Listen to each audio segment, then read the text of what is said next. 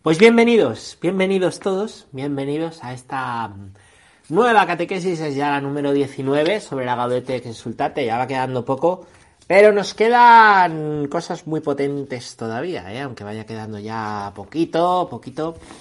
El Papa siempre sorprende, el Magisterio también, el Magisterio es bueno conocerlo, algo bueno que leer es el Magisterio, es inabarcable. siempre hay documentos del Magisterio que ayudan, ¿no? Así que bueno, pues vamos a leer algo de la palabra de Dios, que además está contenido en este punto. Dice San Pablo a los filipenses en el capítulo 4, en el versículo 11. Yo he aprendido a bastarme con lo que tengo. Yo he aprendido a bastarme con lo que tengo. Va por ahí, ¿no? Va por ahí la, la, alegría de ser agradecidos. ¿Os acordáis que Eucaristía significa acción de gracias? ¿eh? Uno es agradecido con lo que tiene. Cuando sabe pues que, todo lo que tiene es un don. Entonces, lo que es un don, pues es para dar las gracias. Lo que son nuestras fuerzas, nosotros, cuando nos creemos que tenemos derecho y perdemos la lógica del don, es el error, ¿no? Al, pensar que tenemos derecho a todo, podemos perder la lógica del don. ¿eh? Eh, pues perdemos también la lógica de ser agradecidos, ¿no? más que añorar siempre lo que no tienes, es mejor actitud dar gracias por lo que sí tienes, dar gracias por los que sí tienes. No es malo tener deseos, añorar cosas. Esos deseos son para ordenarlos en Dios, para pedirle, para ver qué nos quiere manifestar. A lo mejor Dios nos está hablando a través de esos deseos, o a lo mejor esos deseos nos pueden llevar a hacerlo. Pues pueden hacer bien o pueden hacer mal. Decía uno, ¿los deseos son buenos o malos? Pues la clave es el discernimiento sobre los propios deseos, ¿no? Se mezcla el buen espíritu, el mal espíritu, el propio espíritu, ¿vale? Y ahí hay que ir aprendiendo a discernir, a tener discernimiento sobre los deseos. Por ejemplo, los budistas dicen que el, deseo es la fuente del sufrimiento, por eso hay que llegar al estado de no deseo, que se llama nirvana, ¿no? Entonces, bueno, como que hay algo malo que tenemos. No, el cristiano no decimos eso, ¿no? Decimos que los deseos, pues, pues son parte de la vida, ¿vale? Los deseos, también Dios nos ha creado con esa capacidad de desear, y luego, pues hay que crecer en la virtud, ¿vale? O, si no, pues creceremos en el sentido contrario, porque algo que sale del corazón del hombre puede ser lo que hace malo al hombre, ¿no? Esa semilla de la que hablábamos estos días. Pues vamos a leer este punto número 127, chicos. Su amor paterno nos invita, hijo, en cuanto te sea posible, cuida de ti mismo. No te prives de pasar un día feliz, Dice Sirácida, no te prives de pasar un día feliz. Cuando dice, no. Eh, bueno, ahora hablo de eso. Vamos a leer. Nos quiere positivos, agradecidos y no demasiado complicados. En tiempo de prosperidad disfruta. Dios hizo a los humanos equilibrados, pero ellos se buscaron preocupaciones sin cuento. En todo caso hay que mantener un espíritu flexible y hacer como San Pablo. Yo he aprendido a bastarme con lo que tengo. Es lo que vivía San Francisco de Asís capaz de conmoverse de gratitud ante un pedazo de pan duro o alabar feliz a Dios solo por la brisa que acariciaba su rostro. ¿eh? Bueno, de esto ya os he comentado lo de bastarse con lo que tenemos. En San Francisco de Asís encontramos un ejemplo. Dicen que es el hombre que más se ha configurado a Cristo de todos los santos. San Francisco de Asís, ¿no? Muy querido santo. El Papa le cita mucho y es que su nombre se lo puso por este santo. Bueno, no te prives de pasar un día feliz, dice el libro de Sirácida, ¿no? Llama mucho la atención esto, ¿no? Porque a veces identificamos eh, la felicidad con lo bueno y el cristianismo como lo que no quiere nada de lo bueno, ¿no? Nunca habéis oído eso, es que todo lo bueno o engorda o es pecado. Está esa idea, ¿no? Está esa idea de que al final todo es pecaminoso. Eso forma una conciencia estricta. Eh, y, muchas personas tienen esa concepción, esa idea moralista, ¿vale? Moralista, pues de Dios y de las cosas de Dios, ¿no? Donde parece que todo lo que hace disfrutar es un pecado. Eso no lo dice la Biblia. Es más, la Biblia dice no te prives de pasar un día feliz, que Dios te quiere feliz, como hablamos mucho aquí, ¿no? Dios te quiere feliz, pero ordenándolo todo. ¿Qué convierte algo en un pecado? Darle el corazón, absolutizarlo, utilizarlo con un fin malo, lo que sale del corazón del hombre, en el uso que damos a esas cosas, ¿no? a esas circunstancias, ¿vale? Es lo que lleva al pecado. Entonces, la virtud está en aprender a relacionarnos con Dios, a relacionarnos con los demás, contigo mismo. Aprender a encontrar una vida buena, verdadera y feliz. Feliz, ¿no? Que no consiste en hacer siempre lo que te dé la gana, sino en saber ordenar lo que haces desde Dios, con un fin, con un ideal, un ideal más grande que es el del Evangelio, que da sentido a todo, y que lo ordena absolutamente todo. No te prives de pasar un día feliz, ni de buscar a Dios cada día y de, de vivirle y celebrar. Como os decía ayer, Dios habita en ti, ahí está la clave, que Dios habita en ti, que Dios habita en ti. La espiritualidad, la creencia en Dios, la fe, es fuente necesaria para sanar las heridas. Las heridas no se pueden sanar por nuestras propias fuerzas, ¿no? No se pueden sanar por, por nosotros mismos, ¿no? Bueno, punto número 128. No estoy hablando de la alegría consumista e individualista tan presente en algunas experiencias culturales hoy, porque el consumismo solo empacha el corazón. Puede brindar placeres ocasionales y pasajeros, pero no gozo. Me refiero más bien a esa alegría que se vive en comunión, que se comparte y se reparte, porque hay más dicha en dar que en recibir, dicen los hechos de los apóstoles. Es el lema de los boxeadores. Hay más dicha en dar que en recibir. Y Dios ama al que da con alegría, dice la segunda carta a los Corintios. El amor fraterno multiplica nuestra capacidad de gozo, ya que nos vuelve capaces de gozar con el bien de los otros. Alegraos con los que están alegres, dice Romanos. Nos alegramos siendo débiles, con tal de que vosotros seáis fuertes, dice Corintios. En cambio, si nos concentramos en nuestras propias necesidades, nos condenamos a vivir con poca alegría. Muy hermoso esto, ¿verdad? Muy bonito. Esto que se nos dice, muy hermoso. El Papa citando la escritura, bueno, pues la alegría no está en el consumo y en la individualidad. Hoy se nos vende eso. El Dios es el ocio, el Dios es consumir, el Dios es tenerlo todo. El Dios es tú solo. Al final, mmm, el consumo lleva a usarnos. Esa idea de todo rápido lleva a usarnos. Lleva a usarnos como objetos, ¿no? Yo puedo para mi disfrute objetos. Quiero esto, lo tengo. Quiero esto, lo tengo. Cosificamos a las personas. Y cosificando a las personas las usamos. Esto pasa con las relaciones, con el sexo. ¿eh? Eh, nos cosificamos, nos usamos con las amistades interesadas. ¿Vale? ¿Y qué pasa? Que eso nos hiere, porque cuando uno descubre que le están usando, se siente herido. ¿Y qué sucede cuando se siente herido? Empieza a desconfiar más en los demás. De manera que desconfía, la felicidad te la pueden dar los otros. Y es con los otros, no. Porque a mí me han herido, me han usado. Entonces, la felicidad me creo que solo me la puedo dar yo. ¿Cómo? Vuelvo a caer en el consumismo. Que si no puedo encontrar personas que me ayuden, al final me tengo que resignar a las cosas.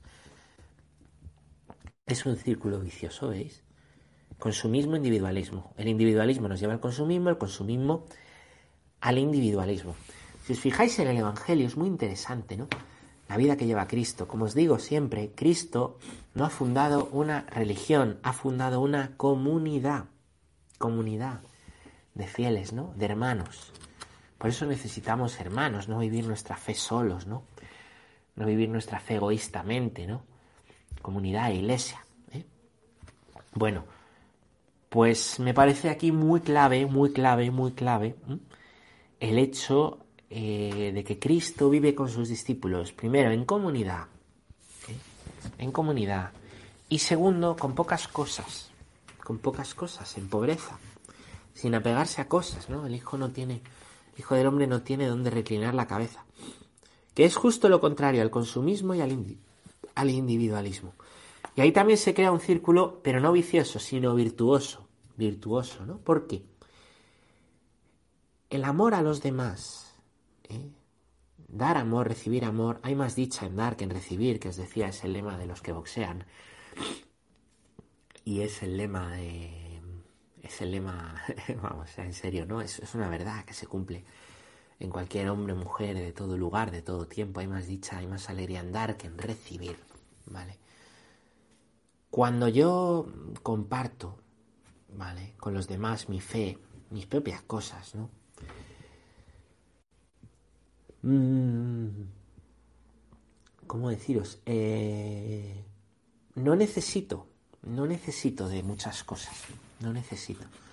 Puedo vivir con lo que necesito y puedo vivir con mucha alegría. Esto es algo que dice mucho la gente de, de las comunidades monásticas, ¿no? Tienen poco y son felices, ¿no?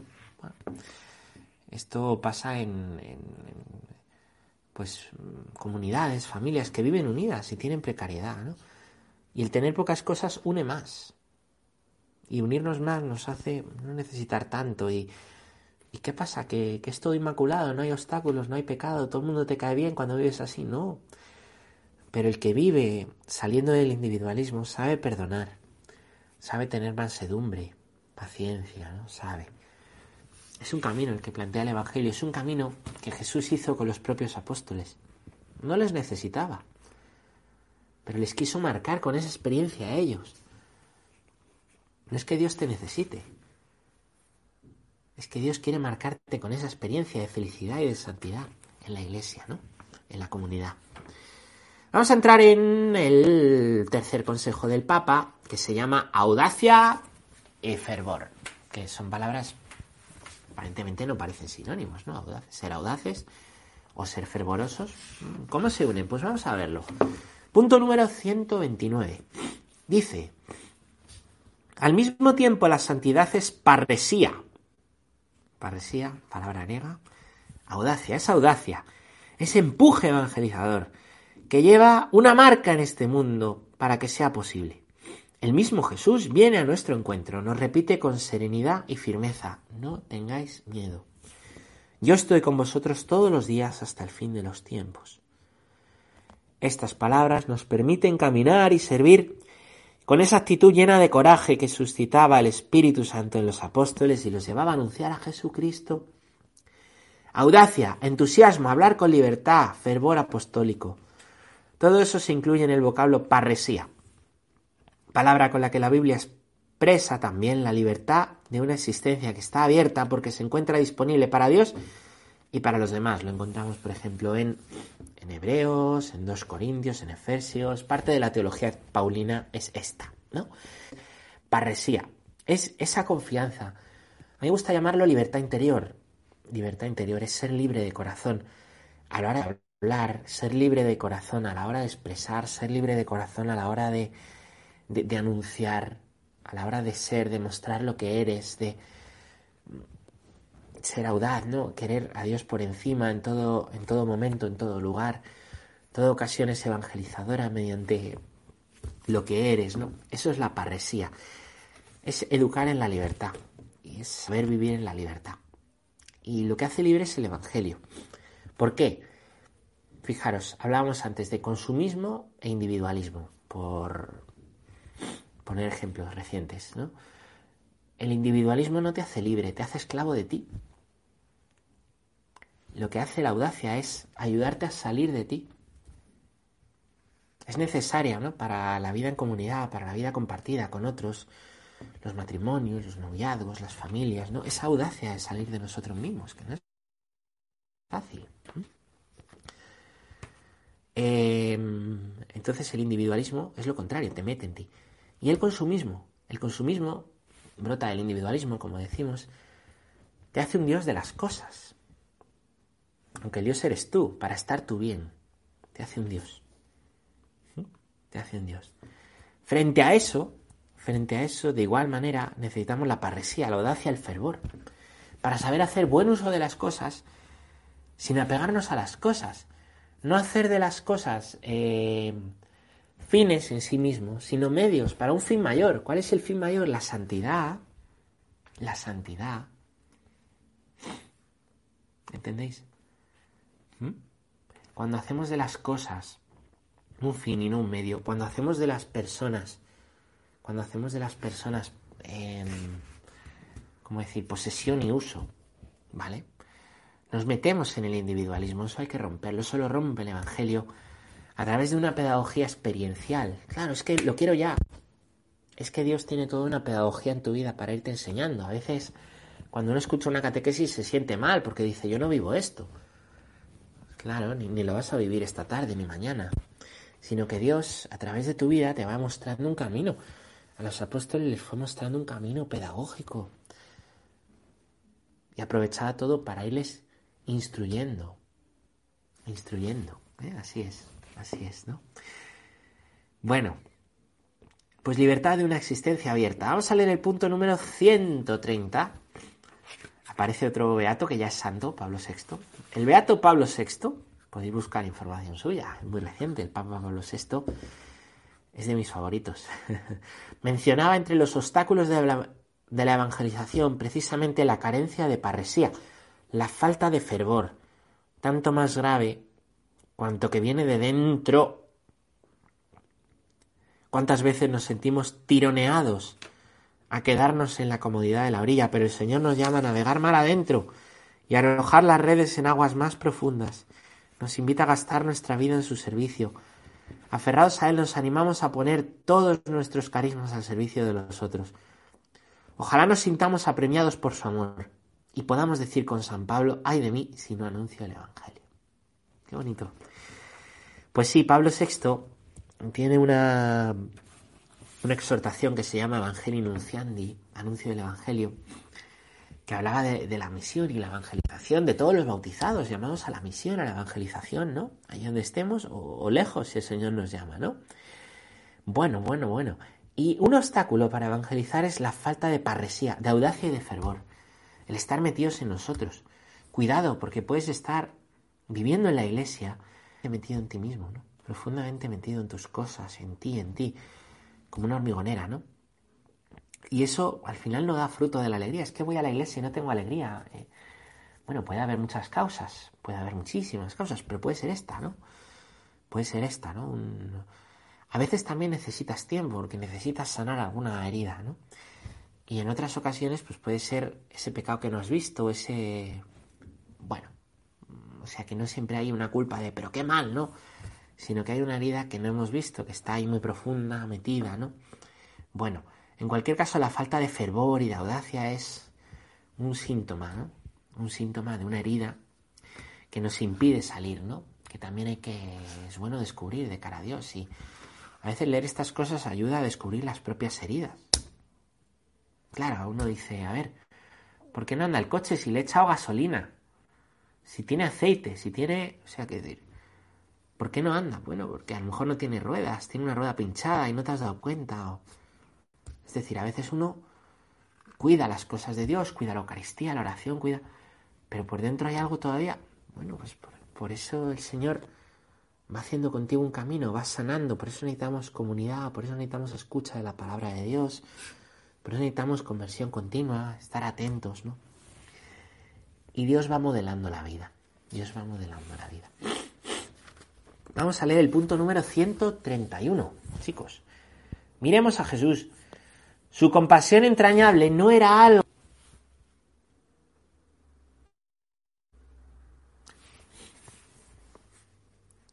Vamos a leer una compasión paralizante, tímida o avergonzada, como muchas veces nos sucede a nosotros, sino todo lo contrario. Era una compasión que lo movía a salir de sí con fuerza para anunciar para enviar en misión, para enviar y sanar y liberar. Reconozcamos nuestra fragilidad, pero dejemos que Jesús la tome con sus manos y nos lance a la misión. Somos frágiles, pero portadores de un tesoro que nos hace grandes y que puede hacer más buenos y felices a quienes lo reciban. La audacia y el coraje apostólico son constitutivos de la misión. Miremos a Jesús. Jesús tenía una gran compasión, el corazón de Cristo que vamos a celebrar ahora pronto, ¿verdad? Pero eso no lo llevaba a ensimismarse. ¿Qué es ensimismarse? Meterse en sí mismo, en sí, mismarse. No era una compasión paralizante, no se paralizaba, tímida, avergonzada, ¿no? Lo movía a salir de sí mismo, ¿no? La verdadera compasión no se queda en el sentimiento, sino que busca caminos, ¿no? Para poder ayudar al otro, para poder dar gratis lo que Dios ha, lo que Dios ha dado gratis. Si Dios ha hecho algo contigo, con eso que ha hecho Dios podrás ayudar a otros. yo siempre digo, pues mira, tú has superado esta herida, pues encontrarás a gente que la tenga y podrás ayudarle con tu experiencia, porque les entenderás cómo se sienten, has tenido un problema en la familia y la fe te ha ayudado, podrás ayudar a otros con tu fe y tu testimonio que tengan ese problema, ¿no? El igual evangeliza al igual, ¿no? Escuchaba yo decir, el igual evangeliza al igual. Sí, por eso la evangelización no es cosa de los curas, es cosa de los bautizados y que mejor puede ayudar no siempre es un cura. No siempre es un cura. Claro que el cura... Pero, ¿cuánto bien hace un matrimonio? Otro matrimonio. ¿Cuánto bien hace un joven? Otro joven. ¿Cuánto bien hace un anciano? Otro anciano. ¿Cuánto bien hace a uno que está en la universidad? Otro en la propia universidad. Claro, el igual evangeliza al igual porque tiene esa experiencia, porque se pone en sus zapatos muy fácilmente y el otro lo puede reconocer. Bueno, somos frágiles, pero portamos un tesoro que nos hace grande, ¿no? Llevamos un tesoro en vasijas de barro, dice San Pablo. Punto número 132. La parresía es sello del espíritu, testimonio de la autenticidad del anuncio.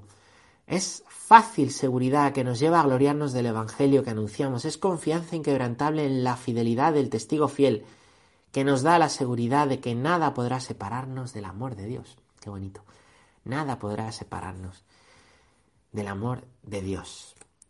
Os decía al principio que somos templo del Espíritu Santo, somos templo del Espíritu Santo, ¿no?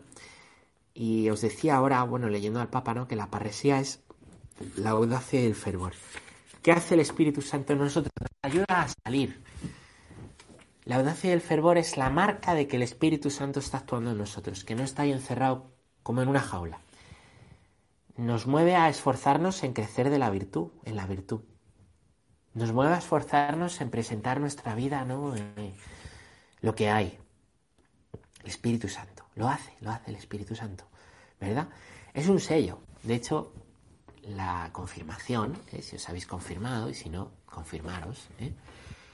se sella, ¿no? Es un sello que se pone y es, no se borra igual que el bautismo, se pone aceite. Dice el cantar de los cantares, grábame, grábame como sello en tu corazón. ¿eh? Es así. El Espíritu Santo, como, como no se va y lo que da el Espíritu Santo no se va, por eso el sacramento del bautismo, el sacramento del orden sacerdotal y la confirmación no se borran, no se borran ante un apostate, ¿no? Pues el Espíritu Santo es una marca fuego de Dios. Hay que redescubrir que podemos vivir desde Dios porque tenemos a Dios. Eso invita a este punto número 132. Vamos a leer el punto número 133, que dice, necesitamos el empuje del Espíritu para no ser paralizados por el miedo y el cálculo, para no acostumbrarnos a caminar solo dentro de confines seguros, Recordemos que lo que está cerrado termina oliendo a humedad y enfermándonos. Cuando los apóstoles sintieron la tentación de dejarse paralizar por los temores y peligros, se pusieron a orar juntos pidiendo la parresía. Ahora, Señor, fíjate en nuestras amenazas y concede a tus siervos predicar tu palabra con toda valentía. Qué bonito. Qué bonito. Necesitamos el empuje, ¿no? Muchas veces nos agarrotamos con el cálculo. Lo quiero tener todo controlado. Y lo que no tengo controlado eh, se me escapa, me genera miedo. Y el papá dice, no tengas miedo, claro que hay que preparar las cosas, pero quererlo tener todo, si quieres tener todo pequeño detalle controlado, no disfrutas de las cosas.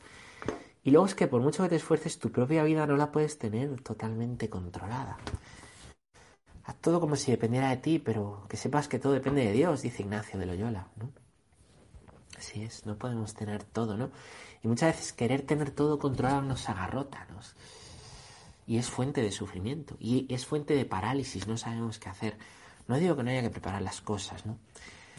Digo que también, también, ¿no? En la preparación de las cosas hay que dejar a Dios actuar. Hay que dejar a Dios actuar por encima de todo, para no hacer un Dios de la propia planificación de las cosas y un voluntarismo y pensar que la, clave es tenerlo todo planificado. Yo creo que es bueno hacer planning y hacer planes y preparar las cosas. Es necesario para crear hábitos y crecer en la virtud. Por supuesto. Pero Dios mucho más todavía. Dios mucho más todavía. Dios te puede sorprender. Más allá de los planes y los objetivos que tienes, en cualquier momento Dios te puede sorprender y tocar tu corazón y decir, me vas a conocer de una manera nueva. Bueno, bueno, bueno. Y una petición preciosa, preciosa. Fíjate en sus amenazas y concede a tus siervos predicar tu palabra con valentía. Es valentía. No tengáis miedo. El miedo paraliza. El Señor dice a sus discípulos cuando están en la barca, no tengáis miedo. No tengáis miedo en la barca. Es verdad, es verdad. Em, hay un oleaje grande, en lo calma, ¿no? Y ahí se ve como paraliza. Señor, ¿y dónde estabas? ¿Y dónde estabas? ¿Y ahora que te necesitábamos? El miedo también puede servir para que el mal espíritu te haga dudar de la presencia de Dios.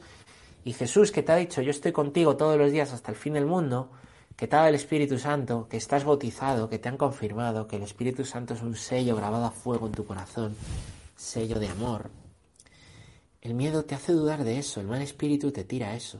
Porque claro, si quieres derribar una muralla tienes que ir al, punto débil. Y si quieres derribar la vida de un cristiano tienes que ir al, al del amor de Dios. De dos formas. Una, haciéndole creer que todo está en sus fuerzas y Dios no hace nada, todo planificación. O, o, o, en los miedos, diciéndole, no era Dios tan bueno que está haciendo ahora contigo. ¿Mm? Esto es de manual, vamos, esto es Manual básico de tentaciones y espiritualidad. Bueno, pues frente a eso, concédenos predicar con valentía. Dice el Señor, no tengáis miedo. Se lo dice a sus discípulos en la barca. Se lo dice a sus discípulos en la barca. Pero es toda una actitud de vida, ¿no? Es algo que tienen que vivir continuamente. Lo, que enseña Cristo a los discípulos es para vivirlo continuamente.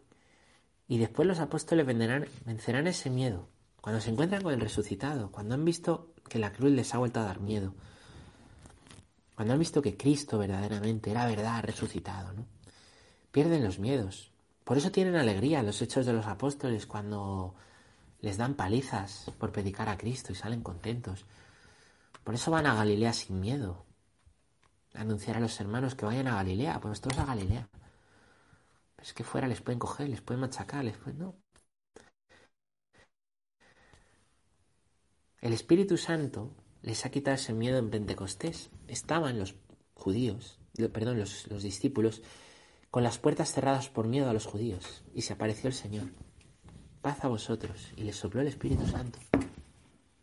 Después, el Espíritu Santo entra como en lenguas de fuego. Incluso en el que tienes Dios, se va a servir para enseñarte, decirte que no eres distinto a esos discípulos que a veces juzgas como rudos, que a veces piensas que no tiene nada que ver con tu vida. Que tú eres de esos. Y eso, que es una humillación, se convierte en fuente de humildad. Porque recordad también lo que decíamos, que lo que nos hace humildes es esas humillaciones, de descubrirse que necesito del Señor. Que el consumismo, que el individualismo y que mis fuerzas no me salvan. Pues vamos a dejarlo aquí. Muchas gracias a todos. No sé si tenéis alguna pregunta. Hoy las leo peor. Y nada, una alegría. Espero que haya sido pues útil. Y mañana seguiremos aquí en este punto que lo hemos dejado. Mañana veremos el punto número 134. Vamos a hablar de Jonás mañana. Ese personaje que aparece de vez en cuando dando grandes lecciones.